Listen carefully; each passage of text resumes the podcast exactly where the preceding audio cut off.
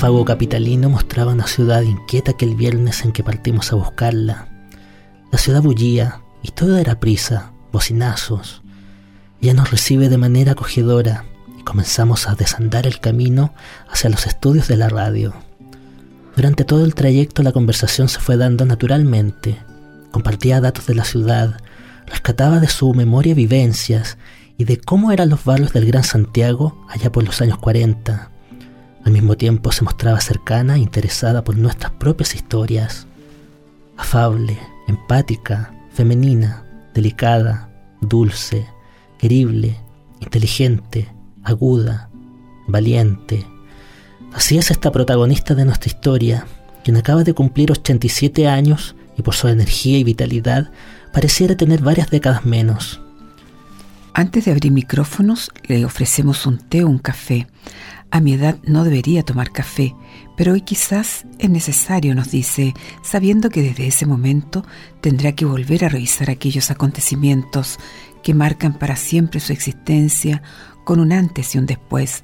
Fueron casi dos horas de una conversación con una profundidad inédita que quedan como recordatorio de hechos históricos que nos hablan de aquel pasado que configura nuestro presente como sociedad chilena.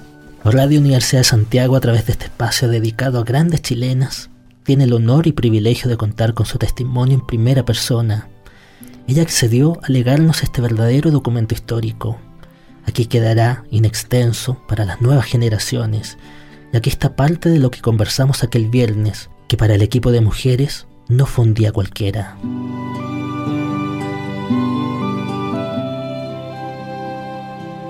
Ángela, sin duda nuestra conversación será para nosotros, para muchos de nuestros auditores y auditoras, un encuentro con nuestra memoria histórica o tal vez con nuestra desmemoria del pasado reciente y a partir de su propia historia como protagonista de hechos que a 40 años del golpe de Estado aún siguen sorprendiendo, como fue el caso de aquel niño hoy convertido en hombre y que fuera entregado por el general Cheire a un convento después que una patrulla militar ejecutara a sus padres. Es muy difícil entender cómo un ser humano es capaz de enfrentarse a situaciones límites como las que usted ha vivido y cómo logra rearmarse una persona después de los horrores vividos, de las pérdidas experimentadas, de los miedos acumulados, de las ilusiones rotas y sobre todo cómo se puede mirar de frente, Ángela, al propio torturador para decirle que se le perdona, con tantas preguntas que nos hacemos cuando leemos su historia. Ha sido usted muy generosa en aceptar esta entrevista, pues siempre es difícil revivir momentos tan duros como los que le ha tocado vivir. Y las circunstancias históricas sin duda la instalan a usted en un lugar y momento que nadie imaginó que ocurriría. De ser una mujer alejada de la contingencia política pasó a ser una mujer pública, está en el ambiente público y con el advenimiento a la democracia debe asumir nuevos desafíos, interesantes desafíos. De todo ello vamos a conversar con usted en este espacio dedicado a las grandes chilenas que han hecho o hacen historia. Bienvenido a este espacio de Radio Universidad de Santiago, Ángela. Muchas gracias. En realidad estoy muy contenta de estar aquí. Para mí la Universidad USACH es muy importante, por toda una historia de vida en relación a ella. Yo me acuerdo que en mi familia, eh, desde que mi padre era chico y su hermano mayor también, mi abuelo, que fue el primer ingeniero agrónomo que hubo en Chile, consideraba que en Chile se necesitaba buenos técnicos y puso a sus dos hijos en la Escuela de Artes y Oficios, que fue la antecesora de esto. El mayor venía llegando de Francia, era un hombre hábil y le fue bien, pero mi padre no. Era muy torpe con las manos, igual que yo. Él tenía un profesor francés que le decía, mire, tiene que lijar esta mesa o esto otro, pero mi padre en la mitad de lijar la mesa se ponía a pensar en viajes, qué sé yo, y de repente dos centímetros menos de lo que tenía que lijar. y me acuerdo que decía que el profesor francés le decía, pobre chill con este niño. y después mi hermano mayor fue, mientras estudiaba agronomía, fue inspector aquí en, en la Escuela de Artes y Oficios. Y posteriormente, para el momento del golpe, el marido de una prima, que ella trabajaba aquí, Mireia Geria, Él era el vicerrector de económico, fue detenido también y fue llevado después a Chacabuco. O sea, hay una fuerte ligación con esta institución. Ángela, sabemos que nació en Talca y que luego se traslada con sus padres, don Máximo Geria Johnson y doña Ángela Gómez Zamora. A Temuco, pero tampoco me acuerdo de Temuco.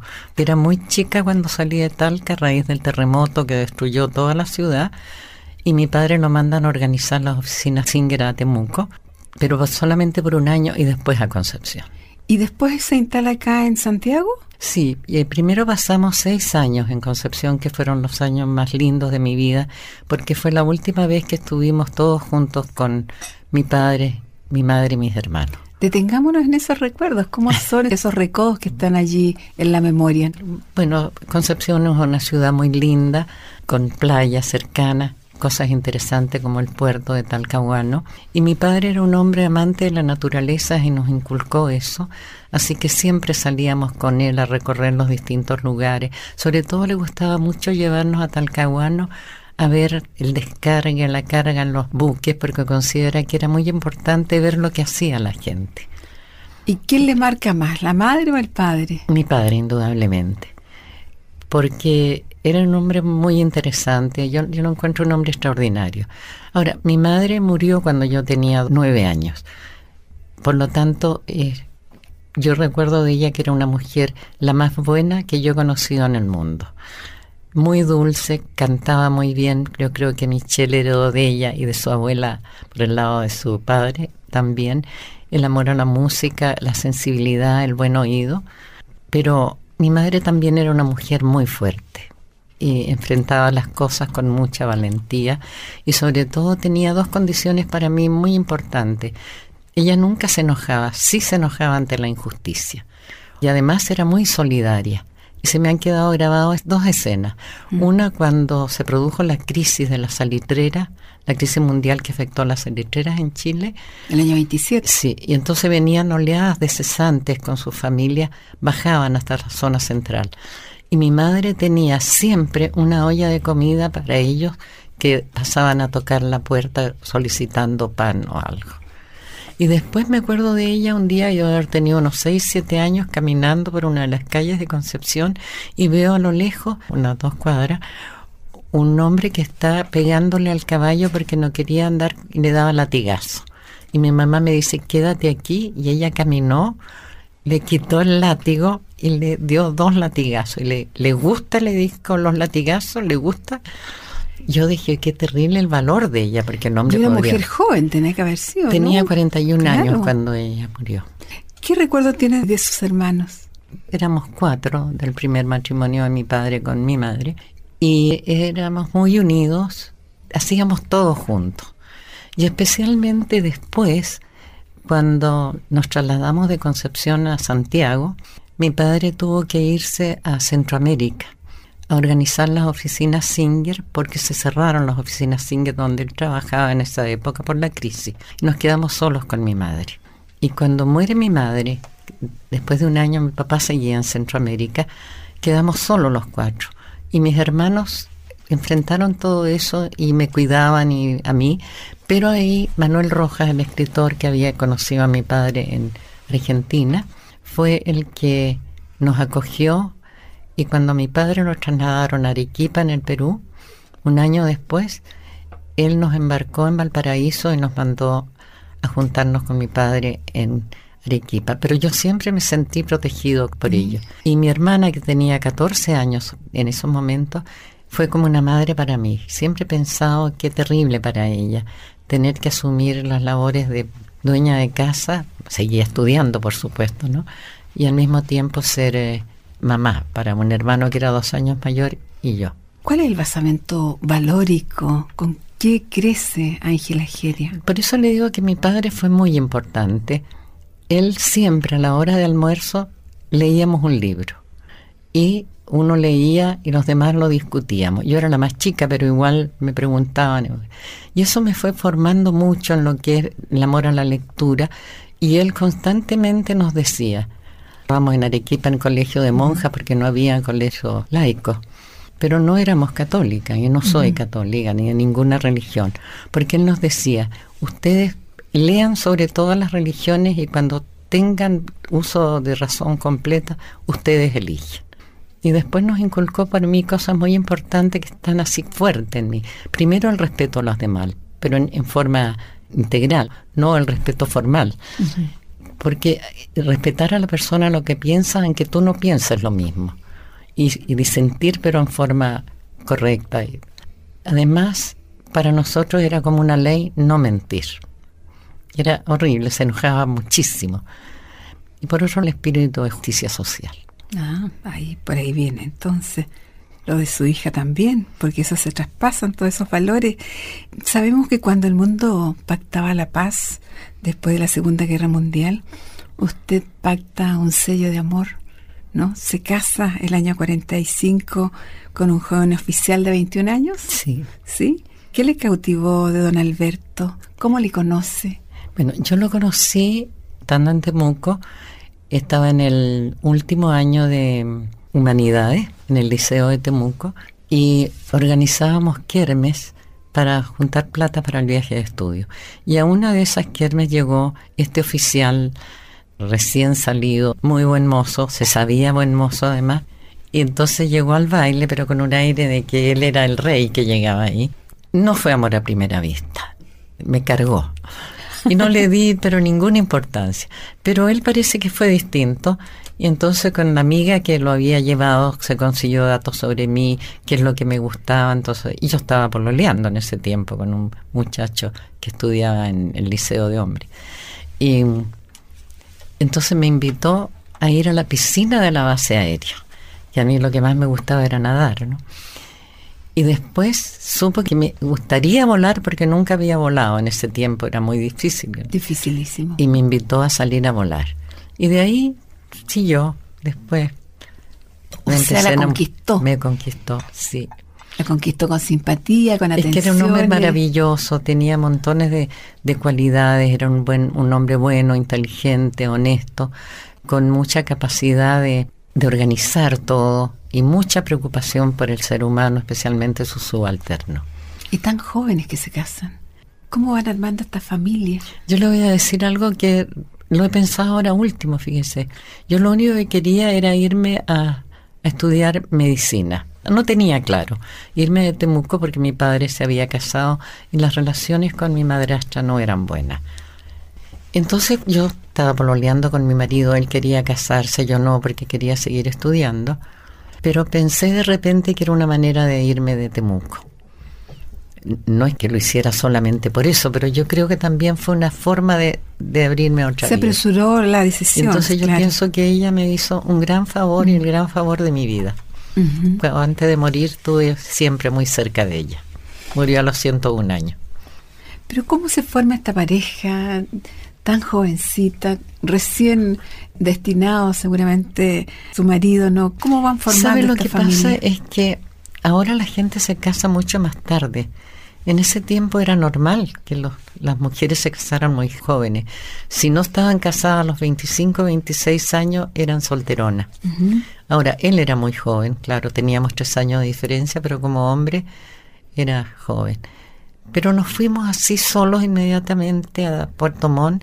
No teníamos casi nada, arrendamos una casa, compramos los mínimos de muebles y a los a los 10 meses de casado nació mi primer hijo pero que fue ocho mesinos, pero los 10 meses de casado. es que eso también era muy importante. Era importante para la época, por supuesto, sacaban las cuentas las señoras, ¿no? Para mí era un mundo muy distinto porque mi padre era antimilitarista, pero fui bien acogida y como estábamos solos, sin ningún pariente, sin nadie, nos unimos mucho más. Y él fue un padre maravilloso. Y después esto de ser madre, sola también, sin el apoyo de su propia madre, ¿cómo sale adelante, Ángela? El gran apoyo de mi marido que él fue realmente un hombre extraordinario. Como marido fue excepcional, como padre fue excepcional. Entonces yo siempre sentí el apoyo de él. ¿Y después llegó la niñita y cerraron la fábrica? sí, es que no podía tener familia yo, porque tenía una retroversión de la matriz y a cierto peso del bebé se producía aborto. Entonces perdí cinco entre Alberto, mi hijo mayor, y Michelle. Y estando en Santiago ya tuve a Michelle, pero que fue siete mesinas. Yo era muy chiquitita, tenía un kilo ochocientos, así que tuvo que estar un mes en el hospital de carabineros, no había hospital en la Fuerza Aérea, hasta que fue posible que ella poder tenerla en la casa.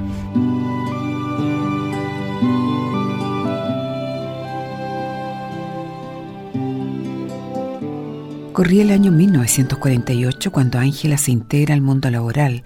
Su primogénito Alberto tenía recién dos años, por lo que decide destinar solo media jornada al cargo de asistente de contabilidad de la editorial universitaria de la Universidad de Chile, donde luego de 10 años llega a ser jefa de distribución y publicaciones. A esas alturas ya había nacido su pequeña Verónica Michel, quien llega al mundo en 1951, concretamente el 29 de septiembre. Posteriormente se desempeña como oficial de presupuesto en la sede de la Universidad de Chile en Antofagasta, ciudad donde había sido destinado su marido. Pero el clima afecta la salud de don Alberto, lo que apresura el regreso de la familia a la gran urbe capitalina. Santiago Ángela continúa sus labores en la Casa de Bello, ocupando el importante cargo de jefa del Departamento de Presupuesto y Finanzas. Después de 20 años de servicio, opta por jubilar anticipadamente para cuidar a su marido, el general Alberto Bachelet, quien sufre un infarto. En 1970, mientras su hija Michelle estudia medicina, decide comenzar a saldar deudas con su antigua aspiración de ingresar a estudiar arqueología. Pero a poco antes de egresar ocurrirá un hecho inesperado, que no solo significa el cierre temporal de su carrera, sino que un cambio total en el destino de su familia y de todo el país. Quisiera saber qué pasó justamente el día 11 de septiembre de 1973 en su casa, cómo se vive ese día. El día anterior, el día 10, yo tenía un examen al día siguiente, por tanto me quedé despierta hasta más tarde y mi marido se acostó y estaba leyendo. Cuando me llama un compañero de, de universidad y me dice, Ángela, ¿sabes algo? Porque tenemos noticia que se está preparando un golpe los barcos en Valparaíso se fueran a alta mar y tenemos rumores de acuartelamiento por todos lados. Le dije, no, déjame preguntarle, dije a mi marido. Le pregunté, y me dijo, no, me dijo, dile que se vayan a dormir, que no pasa nada. Al otro día, cuando mi marido estaba en la ducha, escucho la radio y le digo, y siento los aviones, le digo, hay golpe de Estado. Entonces me dijo, no puede ser se terminó de duchar rápidamente y partió al ministerio. Yo me vestí también y partí a la universidad. Michelle no estaba en la casa porque en esa época los alumnos de medicina, como de muchas escuelas, se quedaban cuidando la escuela porque los, alumnos de anti Allende se querían tomar las escuelas. Por lo tanto, no regresó. Y, y yo partí a la universidad y cuento primero lo que me pasó a mí, porque de ellos no supe hasta después, y llegué al pedagógico que estaba absolutamente lleno de gente, pero preocupadísimas, nadie sabía qué pasaba, nadie sabía qué hacer. Y cuando sentimos el bombardeo a la moneda, nos reunimos por lo menos en el departamento de historia, todos los alumnos de arqueología, cantamos la canción nacional, nos abrazamos y lloramos, y en ese momento vimos que estaba todo el, pedagógico rodeado por los militares. Antes de eso, mi amiga, la señora Edito Minami, la madre del ex senador Minami, había ido a buscar a su hijo. Y nos encontramos en la calle Lesier Pará, nos bajamos las dos, nos abrazamos y lloramos. Y en ese momento miramos las casas y estaba la gente brindando con champaña en, fuera de las casas. Entonces entraron los militares y nos dijeron que teníamos que salir. Nosotros estábamos todos sentados en las clases, pues muy modositos y muy puestitos porque ya sabíamos lo que se venía. Pero una cosa que me acuerdo de lo poco preparado que se estaba para esto. Habían unos muchachos del MIR, que eran varios, que tenían un lugar cerca donde se reunían siempre, como una casita chica. Y cuando estaban entrando los militares los veo salir de esa casita con palos para defenderse es lo que pasó en esta universidad también, que defendieron la universidad. Fue terrible, eso fue así como desgarrador, ¿no? Mm. Un poco la visión de lo que se iba a venir. Yo volví a la casa Y ya como a las seis de la tarde llegó mi marido. Venía totalmente mal. Me contó que había sido encañonado, había sido encerrado en su oficina, le descolgaron los teléfonos y solamente a las seis de la tarde lo dejaron irse. Él entregó el auto fiscal que lo fue a dejar a la casa estaba muy dolido por la vejación, por porque él quería mucho su fuerza aérea y porque no entendía qué pasaba, qué es lo que había pasado, que lo habían dejado de lado. Pero cuando ustedes se encuentran, ese reencuentro después, ¿qué pasa? ¿Cómo vislumbra en el futuro, en esas primeras conversaciones? Es que, en ese primer momento estaba todo tan encima que uno se ponía en la radio a escuchar y no tenía mucha conciencia de qué es lo que iba a venir después. Porque él en ese momento no estaba arrestado, ¿no? Él estaba había renunciado él como oficial y a sus cargos que tenía como, él era gran deportista como director del eh, club de tiro al vuelo y del club deportivo de la Fuerza Aérea. Y al día siguiente, él se levanta a primera hora y apenas da, dan el toque de queda va a buscar a Michelle a la escuela de medicina. Y en ese intertanto es cuando mi sobrina quiere salir a ver qué pasa cuando se levanta el toque de queda. Y de repente siento que me tocan el timbre y salgo y están muchos militares tendidos en el pasto que estaba afuera en la vereda, apuntando a la casa y un uniformado, no se distinguían los grados porque todo era con traje de campaña. Y me dijo, venimos a allanar la casa. Le digo, oye, pero ¿por qué? Porque esa señorita que viene allá insultó a los militares. Tuvimos así y al día siguiente lo vinieron a detener a él. Y de ahí, bueno, no supe nada hasta casi un mes. Pero fue también terrible ese periodo porque lo tuvieron primero en la base aérea de Colina, dos días, dice el trato diferente, pero de ahí se lo llevaron con otros oficiales a la Academia de Guerra Aérea donde cambia brutalmente el trato. Estuvo colgado, amarrado, vendado, con golpes, interrogatorios y le vino una isquemia, o sea, un preinfarto. Lo tuvieron que llevar al hospital de la Fuerza Aérea y ahí me dejaron verlo. Y me contó que estaba en una parte del hospital nuevo que él había conseguido los fondos para construirlo. Pero como estaba en construcción, se les olvidaba llegarle comida y tenía un guardia en la puerta. Pero me cuenta una cosa que es muy interesante me dice, estaba yo ahí con el guardia afuera que entraba todos los días, me encerraba en el baño y registraba todo y desordenaba todo, dos veces al día. Y pasa el general director del hospital, que era el médico, y se para frente a la puerta y le dice, ¿cómo está mi general? Bien, le dije, aquí me tienen, pero por favor díganle que me traigan comida, porque a veces se les olvida.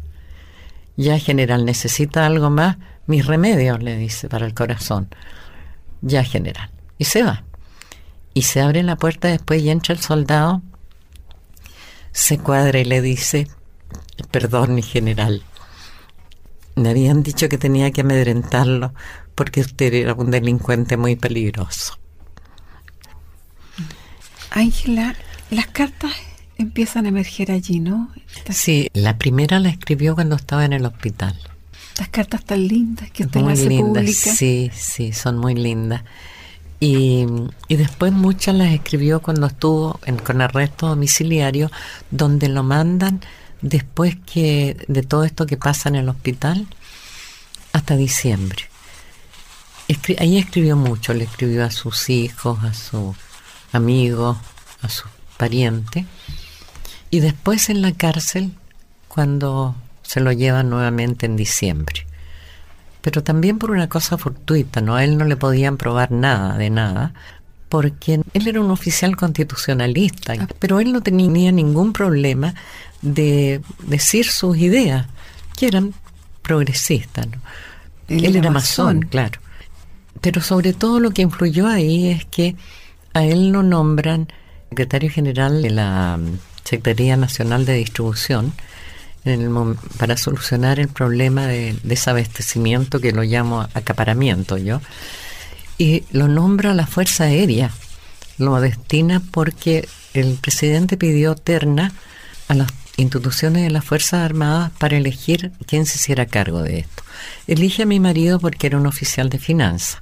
Lo elige porque era masón, lo que le daba confianza, Y Hugo Miranda, el senador radical muy cercano al presidente Allende, era casado con la prima hermana de mi marido y se lo recomienda. Y la Fuerza Aérea acepta y lo, lo manda. Pero fue un periodo muy difícil eso. Cuando usted le informan el desenlace de su marido, ¿cómo le llega la información a usted? Había sido un periodo anterior muy difícil porque cuando él estuvo en, la Secretaría General de Distribución fue muy atacado, pero sobre todo él era un hombre muy querido de la Fuerza Aérea y muy querido en todas partes. Michelle es muy parecida a él, era carismático, interesado por la gente, tenía cercanía con la gente. Y por lo tanto había que desacreditarlo.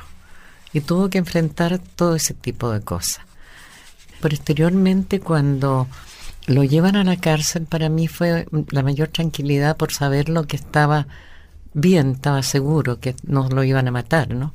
Y nos sorprendió mucho, porque yo lo iba a ver una vez a la semana, que era el día martes, que se podía ver y llevar la vianda a los que estaban ahí. Entonces podía conversar con él y él estaba seguro que iba a salir.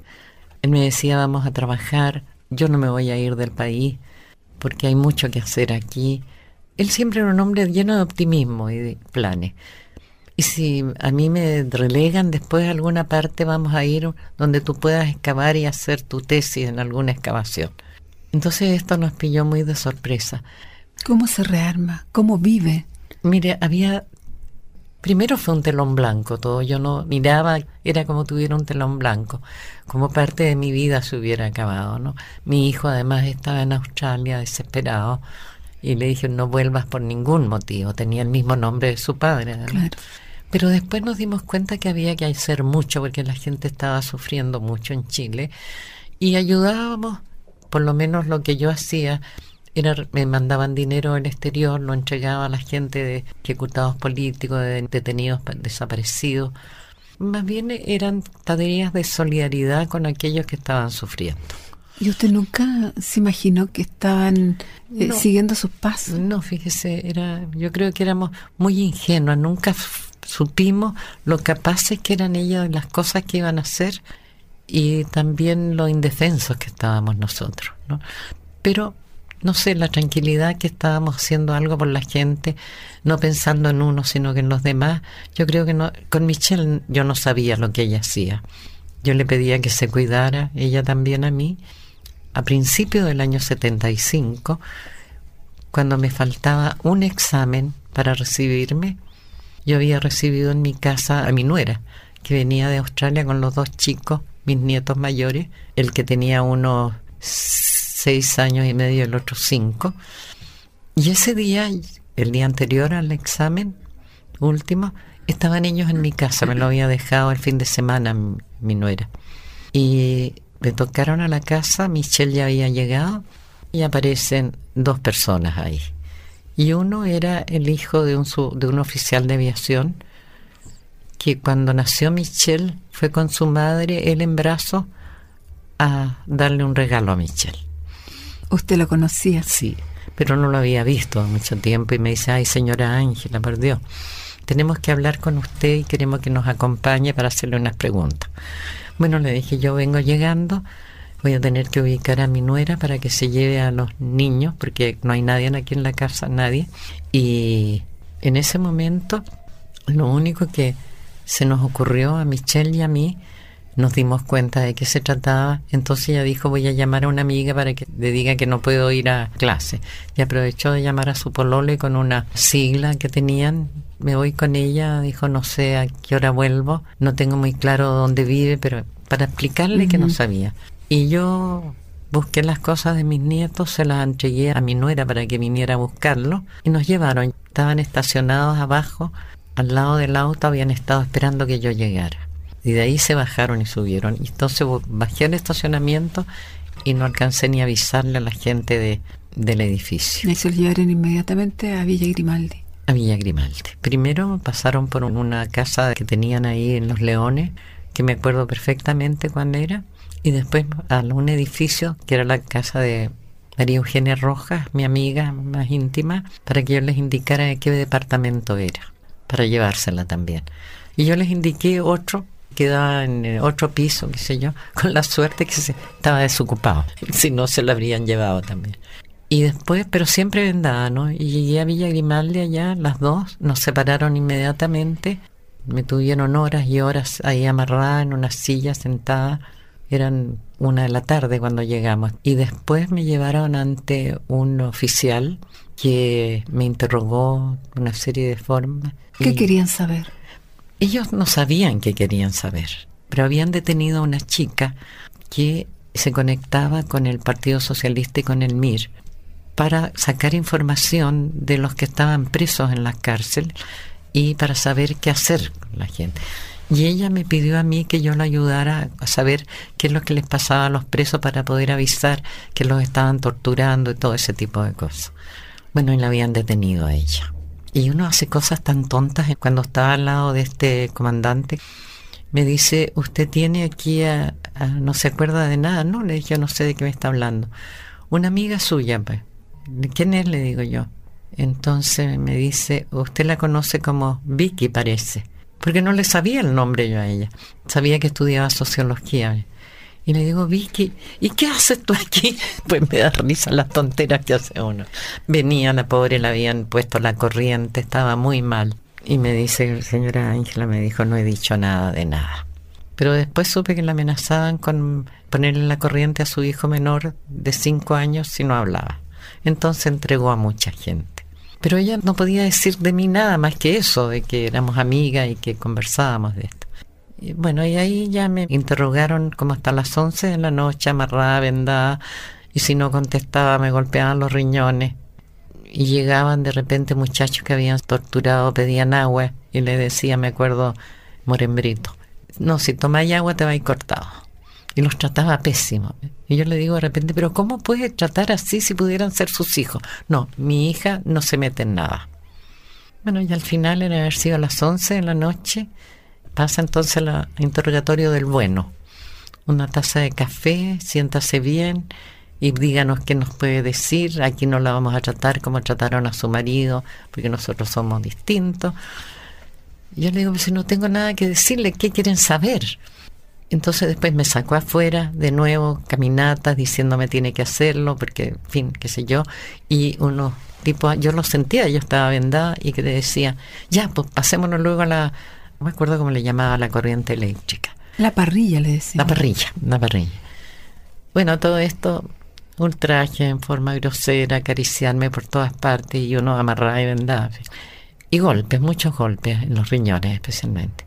Y después me llevaron a un container, especie de container muy chico, que era un cajón, donde estuve 10 días más o menos, sin comer, sin agua, sin salir al baño, salvo una vez. Y Michelle no sabía nada de ella. Nadie me hablaba, yo estaba encerrada en ese cajón y llegaban en la noche a meter en otros cajones a muchachos que estaban en la torre donde los cajones eran más chicos y llegaban unos que tenían bala, que se quejaban, que venían de estar torturados. Yo no sabía porque las luces que se filtraban a través de los hoyos de ese cajón mío que estaba en una bodega se apagaban y se sentían los gritos, ¿no? Ese cajón estaban terminándolo. La puerta se apoyaba por fuera con clavos, pero no tenía cerradura todavía. Entonces venían y me gritaban, que está rodeado de tipos que han estado al palo mucho tiempo, así que tenga cuidado porque ellos pueden abrir la puerta y la pueden violar en la noche. Cosas de ese tipo, me decía. ¿Necesita algo? ¿Quiere ir al baño? Sí. Ella espera un momentito, no volvía nunca más. Había una parte de tortura psicológica. Psicológica muy fuerte. Sí. Me tenían en ese momento en un lugar donde al frente torturaban y llegaron en ese momento y trajeron, o poco antes, trajeron a un grupo de, gente que los traían de los cajones, maltrecho que todo, y le hicieron hacer una masturbación masiva, en forma terrible, ¿no? El de atrás le metía el dedo en el ano y el otro se masturbaba y le decían ya apúrate, apúrate, que qué sé yo. Era, era, era terrible, era lo más vejatorio que podía haber. Y después de eso no había agua, con las manos sucias le decían ya pasen a comer, tomar el pan y la comida. Ángela, ¿qué pasa por su mente en esos 10 días que la tienen en el cajón? Yo estudiaba para el examen del día siguiente. la tontera, porque no creía que era posible que eso terminara. Y trataba de no pensar sino en lo peor que estaban los demás. ¿Y, esa fue en su hija? La única preocupación era con ella, pero cuando me llevan al baño, mm. al lado de ahí había una tina con agua y estaba la polera que Michelle estaba usando que me acuerdo porque era un como una cosa mexicana y una cosa que era muy característico de ella. Yo dije, si la están lavando es porque está viva. Y después de esto, a los dos días, me sacan de ahí y me llevan a identificaciones. Pero esto fue después de haber estado hasta fin de febrero en Cuatro Álamos, en el pabellón de incomunicados. A Michelle la liberan ahí, como a las semanas de haber llegado, pero a mí me dejaron hasta fin de mes.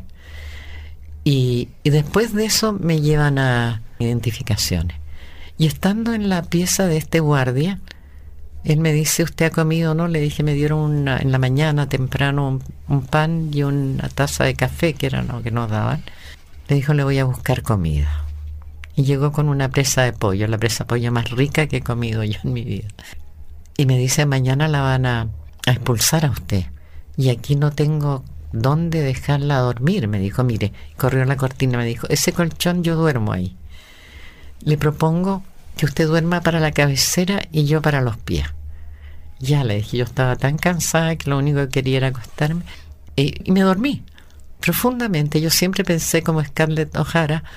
Mañana será otro día. Mañana será otro día. Lo, lo, tuve presente siempre cuando estuve en el cajón y todo. Y en Cuatro Álamos también. Y me desperté en la mañana con la punta de sus botas aquí en la nariz. Y él después me entregó a la gente que me llevó al aeropuerto. Y ahí encontré a Michelle. ¿En su casa? Mi nuera llamó a mi cuñado, el general, creo que bien, que también había sido exonerado y que era el ex director de la Dirección de Aeronáutica Civil para el golpe. Él se encargó con Michelle cuando salió, porque Michelle extraordinaria, tenía 21 años, se movió a cielo y tierra para conseguirme visa, me la dieron en Bélgica y en Australia. Y lógicamente elegimos Australia porque ahí vivía mi hijo. Así que nos abrazamos y, los, y curiosamente quienes llegaron a verme al aeropuerto fue una chica que era militante del MIR, arriesgando mucho, y un compañero, los dos de universidad, y el otro que era un hombre de derecha, un compañero excelente, que era abogado pero que estudiaba arqueología y que ahora es el actual director del Museo Precolombino.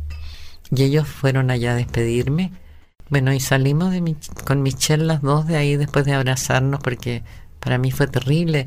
Era una de las partes más terribles de mi vida que me expulsaran y que mi hija quedara aquí sin saber qué pasaba con ella, porque yo llamaba a la casa donde suponía que iba a estar, donde mi cuñada y la empleada lloraba tanto al teléfono a saber que yo estaba viva, que me decía, le decía, Sara, ¿sabe usted dónde está Michelle? No, mi hijita, no le he visto, no le he visto. Entonces la duda mía, ¿qué pasaba con ella? ¿no? Bueno, y las dos siempre pensamos cuando íbamos en el avión, lo más que yo sentía era la impotencia, porque ni yo ni ella queríamos irnos de Chile. Pero era algo que no estaba en nosotros hacerlo.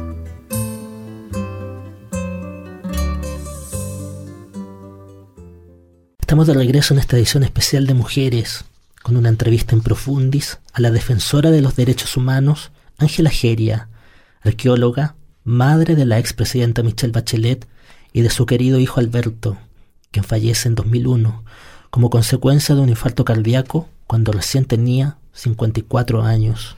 La partida de su hijo es un dolor que vuelve a golpearla duramente. Nos pareció prudente no ahondar en esta pérdida. A continuación conoceremos parte de su labor como activista, con una decidida acción de denuncia a las sistemáticas violaciones a los derechos humanos durante la dictadura militar chilena. Este trabajo lo emprende tras ser liberada y expatriada junto a su hija. Su primer destino es Australia, donde comienza su labor de denuncia.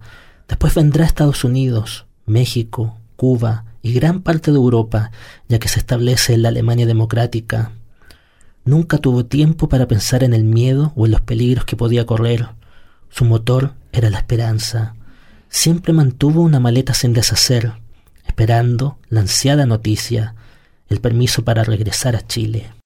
Australia fue por un lado la maravilla de que iba a ver a mi hijo, ¿no? A pesar de que no quería irme y conocer a mi nieto menor, estar con los dos nietos.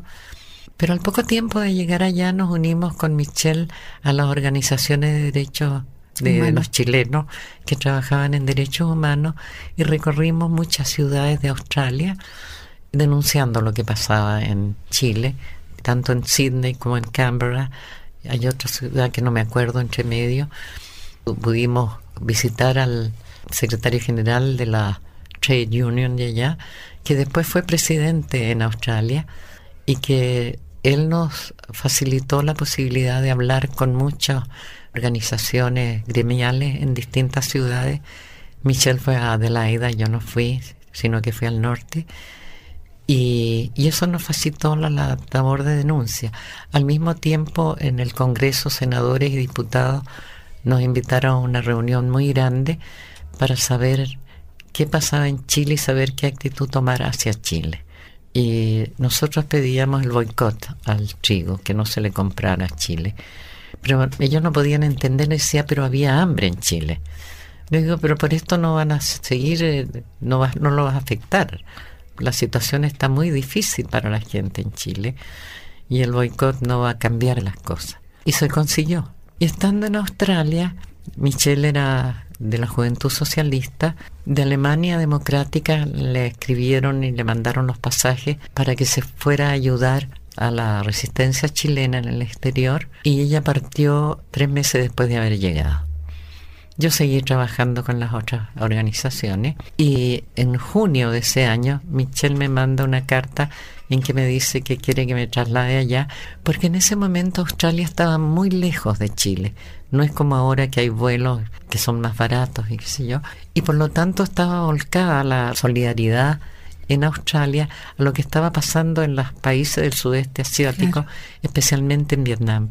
Entonces yo con mucha pena me despedí de, mis, de mi hijo y mis nietos y de mi nuera y partí a, Alemania, que fue una gran solidaridad con nosotros y me contrataron en el Museo de UAN Frühgeschichte, que es el Museo de Prehistoria y Arqueología en Potsdam, donde vivimos nosotros también y que fue gente muy valiosa, muy solidaria y donde aprendí mucho de todo eso. ¿Y el idioma? Poco. Yo creo que era lo suficiente para no morirme de hambre y comprar. Michelle no, Michelle hablaba muy bien alemán después. Pero yo con mis colegas tenía que hablar bien, porque si no podía parecer como australopiteca. Entonces les hablaba en inglés. en inglés. Y ellos tampoco hablaban muy buen inglés, así que nos entendíamos. El gobierno entendieron la situación nuestra, fueron muy solidarios con Chile y me pidieron que yo fuera a, través de Chile Democrático en Berlín a hablar en distintos países con los gobiernos y con las organizaciones solidarias sobre lo que estaba pasando en Chile. Así que estuve en Inglaterra, en Francia, en eh, Alemania, en Bélgica. ¿Y su en público Italia. quién era? Era los gobiernos, representantes de los gobiernos y organizaciones de chilenos organizados y organizaciones solidarias con Chile de los nacionales del país. Estando allá, me piden que me vaya a, Estados Unidos a raíz de la muerte de Orlando Letelier que sucedió cuando yo estaba en Alemania, para que ayude a, a Isabel Margarita Morel, la viuda, que fue una gran luchadora por la defensa de los derechos humanos y por la causa chilena, realmente notable ella y que para trabajar tanto en Washington ante la Casa Blanca como en Nueva York ante Naciones Unidas, especialmente en los periodos en que iba el relator especial para la causa de derechos humanos en Chile. Y eso es lo que hice en Washington y en Nueva York. El problema era que Michelle seguía en Alemania y se había casado, tenía, un niñito que yo no lo conocía. Me pidió que volviera a Alemania y yo decidí volver a Alemania. Había pensado irme primero a Perú, donde tenía amigos, había vivido cuatro años atrás, el gran arqueólogo Lumbrera sabía que me iba a dar trabajo allá y me iba a coger y tenía grandes amigos. Por lo menos podía estar entrando y saliendo si no me daban más tiempo, pero podía estar más cerca de Chile. Pero en eso se produce que tengo que volver a Alemania y estando recién llegada a Alemania en enero del 79, recibimos la noticia de que estábamos autorizadas a volver a Chile.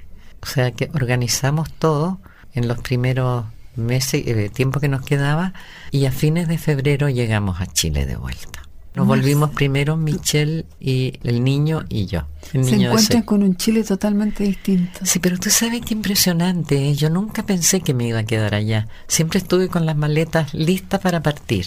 A pesar de que en mi pasaporte decía válido para viajar por todo el mundo menos a Chile. Pero como ya se sabía esto, yo viajé entonces a Alemania Federal y ahí el consulado de Chile me quitó ese pasaporte y me dio un pasaporte normal. Michelle no tenía esa prohibición. Pero cuando llegamos, lo único con Michelle, como que no hubiéramos salido nunca. Mirar Santiago, mirar la cordillera, mirar todo era... Yo me sentí en casa al tiro. El mundo había cambiado, la gente había cambiado. Estábamos en plena dictadura todavía, ¿no? Y como decían algunos exiliados que llegaron después que yo llegué, cuando vivíamos aquí y nos encontramos en la calle con conocidos, ándate a tomar un cafecito a la casa, vente a almorzar mañana. Ahora nos dicen, hola, ¿cómo estás? Llámame, ¿ah? Porque había una desconfianza muy grande. La gente no podía ser solidaria en ese tiempo porque el solidarizar con alguien que estaba marcado eh, significa que podían detenerlo también. Cuando yo vuelvo a Chile, era plena dictadura, me meto en todas las organizaciones de derechos humanos que existía. Primero ayuda a formar la el Comité Pro Retorno de Exiliados. Me tocó viajar al extranjero por eso también.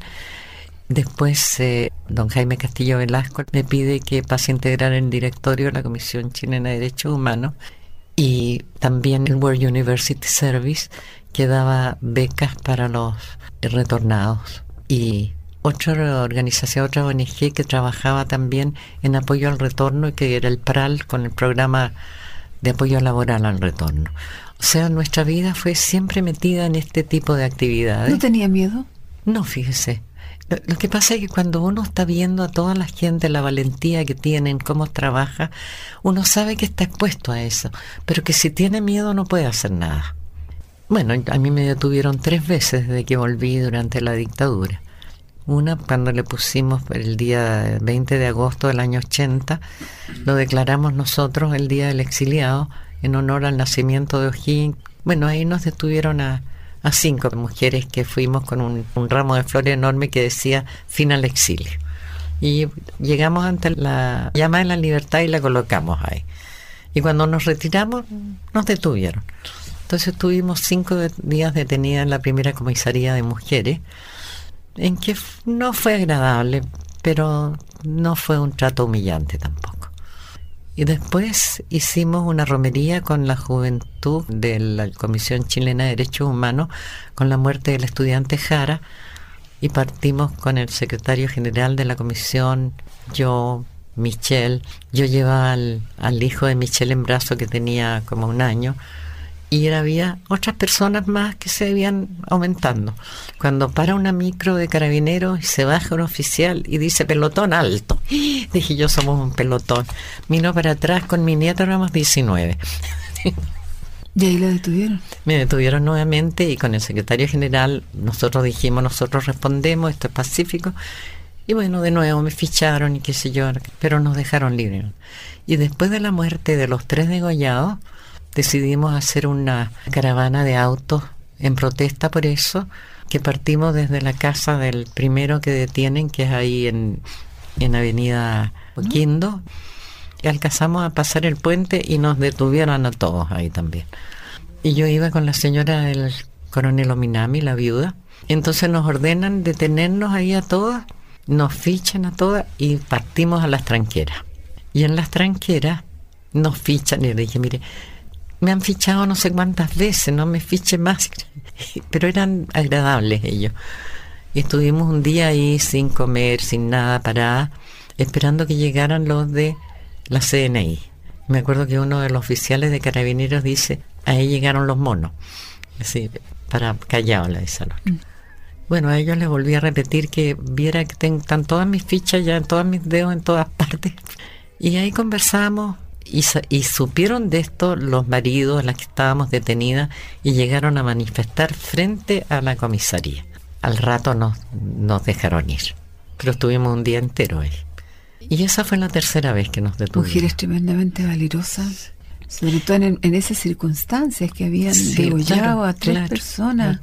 ¿No? O sea, de verdad, mucha valentía. ¿De es, dónde que, es que había que hacerlo porque la situación era muy mala. No podíamos permitir, habíamos sufrido en carne propia todo eso y que se siguiera produciendo. Pero esas las cosas había que hacerlas. Otro día con ella misma, con Edito Minami, desde el balcón de mi casa que está sobre el puente de Vespucio, dije, pongamos un letrero ahí de al fin al exilio. Entonces juntamos dos sábanas largas y pusimos fin al exilio con letras bien grandes hasta abajo. Hicimos la prueba primero, yo le dije, ¿en qué la ponemos? En una percha. La ponemos sobre la baranda y pasamos con el auto por ahí. Ella manejaba, yo me bajé, lo puse y calculé que se podía extender esto. Y después nos quedamos esperando ahí. Se veía que paraban los autos un poco seguían. Esto frente a la escuela militar. Y como a las tres horas llegaron y sacaron el letrero. Pero no pasó nada después. O hacíamos manifestaciones sentadas. Porque las protestas empezaron como el 87, 86, tenía mucho miedo la gente, ¿no? Es que era terrible porque la gente desaparecía. Si yo le digo esos años que estuve en la Comisión Chilena de Derechos Humanos, las denuncias eran terribles. Cuando mataron al niño Rodrigo de Negri. De Negri. y a, Carmen Quintana. Y bueno, y velaron en, el, en la Comisión de Chilena de Derechos Humanos a Rodrigo de Negri. Bueno, llegaron los carabineros, nos ahogaron a bombas lacrimógenas, estaban adentro el embajador de Estados Unidos, la gente se desmañaba, se ahogaba. Entonces hubo que salir arrancando con el ataúd y poco menos que sentado arriba del ataúd para poder llevarlo al cementerio. La situación era violentísima. Había un clima de incertidumbre muy grande. Pero logramos salir adelante sin armas, con nuestra palabra y eso creo que es lo que hay que rescatar.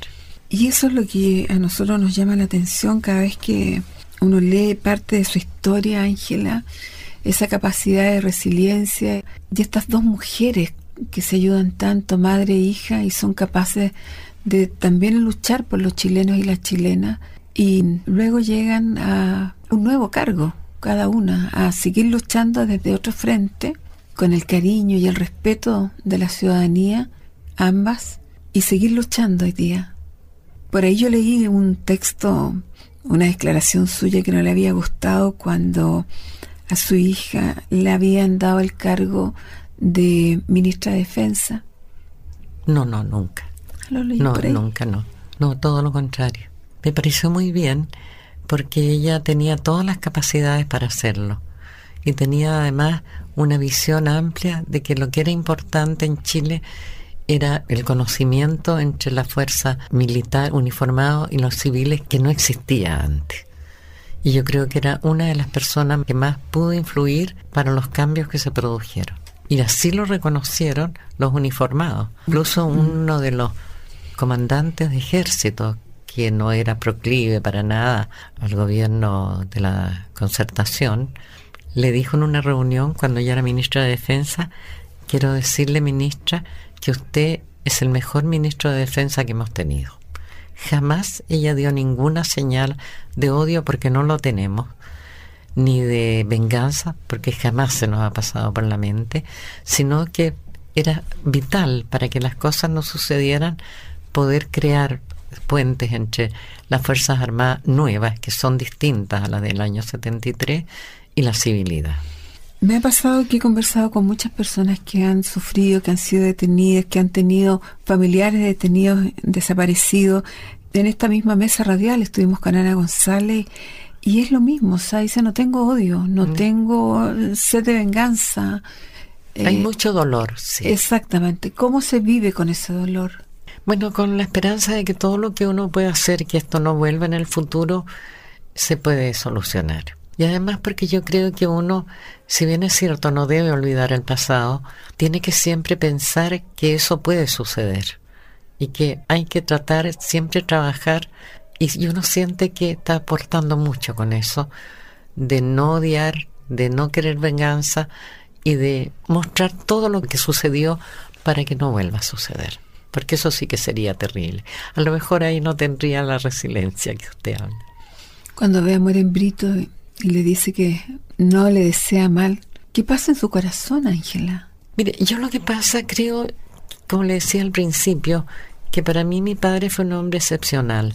Y yo tuve una niñez muy feliz y una adolescencia feliz porque siempre me sentí muy plena, aspirando a cosas muy simples, pero que eran hermosas, como la naturaleza, como el deporte, estar feliz con esta vida. Y jamás se habló de odio ni de venganza, sino que siempre es mucho más maravilloso dar que recibir. Por lo tanto, nos dio una seguridad en nosotros mismos muy grande, porque no aspiramos a cosas grandes.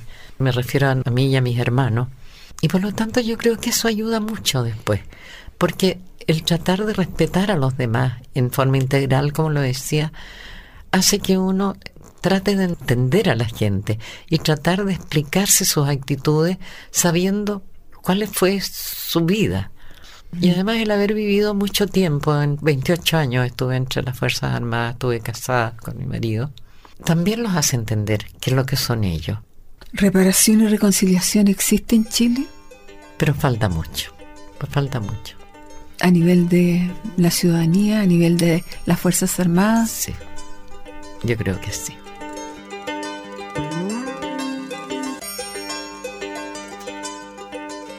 Estamos llegando al final de esta edición especial de Mujeres, con el testimonio de una mujer generosa, quien se encuentra en paz consigo misma, pues no conoce de odio ni rencores. Así hemos conocido parte de la vida de esa niñita que llega al mundo en Talca, el 22 de agosto de 1926, que pasa a formar parte de la familia conformada por sus entrañables padres, don Máximo Geria Johnson y doña Ángela Gómez Zamora. Niñita que pierde tempranamente a su madre que crece, se enamora, forma su propia familia, pero lamentablemente años después sus certezas se transforman en incertezas, sus temores en valentía y sus esperanzas las deposita en un Chile distinto, más justo e igualitario. Para el final nos quedamos con su especial mensaje para las mujeres chilenas y sus reflexiones ante los nuevos desafíos que le podría deparar la historia republicana a su hija Michelle, y también a ella misma. Por último, ¿qué mensaje le daría a las mujeres chilenas? Yo creo que las mujeres somos constructoras, ¿no? Y usted es una constructora, te ha ido construyendo puentes. La mujer es una constructora de por sí.